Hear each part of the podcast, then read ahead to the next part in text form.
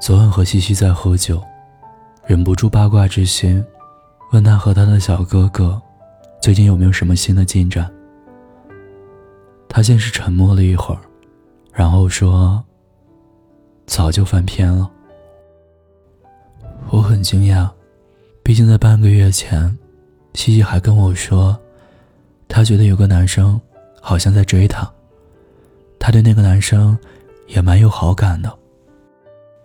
那是她拿出了很多证据，来表示男生对她有意，比如过生日时送她礼物，会邀请她一起看电影，打游戏会带着她玩。当时她跟我说这件事时。我觉得他连呼吸都是欣喜的。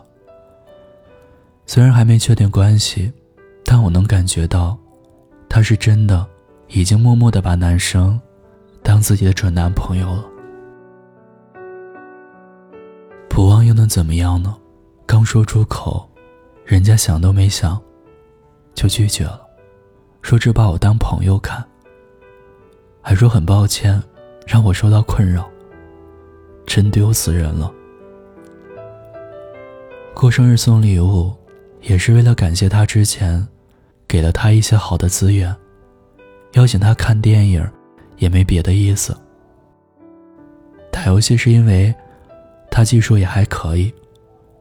那些聊天迟迟不回，一起玩，从不和他坐一起的事情，西西都选择性忽略。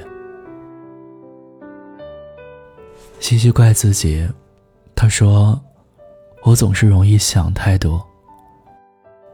是啊，世界上所有的失望，都是因为你凭空的期待，你太急于投入其中了，沉浸在自己的想象里，都没有想过，是不是自己一厢情愿，是不是只是空欢喜一场？我发现，在真正喜欢的东西面前。我们好像极少考虑性价比。比如你逛某宝的时候，发现了一件看起来超好看的衣服，付了款，心心念等着收快递。当穿在身上，站在镜子面前，却发现自己穿着好像也没那么好看，甚至还有点显胖。你不得不退货。感情也是一样。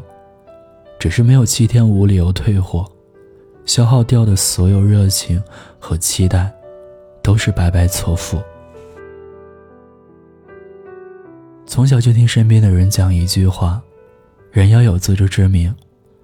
那时候年纪尚轻，经历的事情也少，当然不肯相信这样的谬论，以为自己就是天选之子，只要肯努力，没有做不到的事情。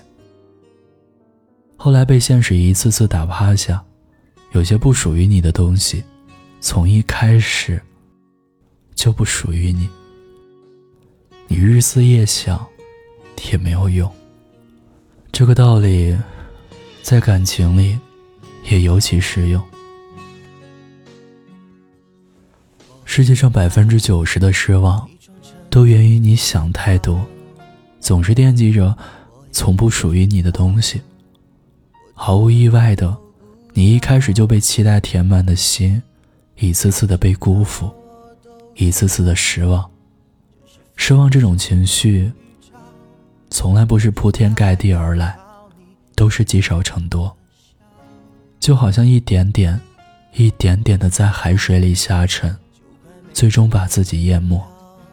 这种事情最痛苦了。希望你能长点记性。别总活在自己的以为里。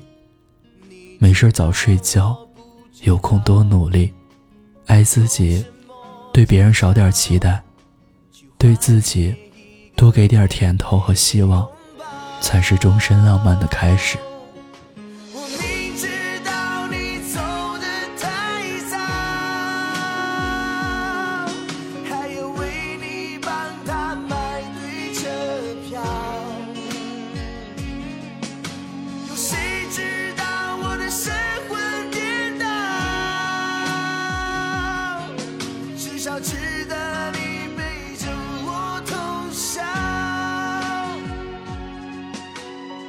孤单的夜里，有我陪着你。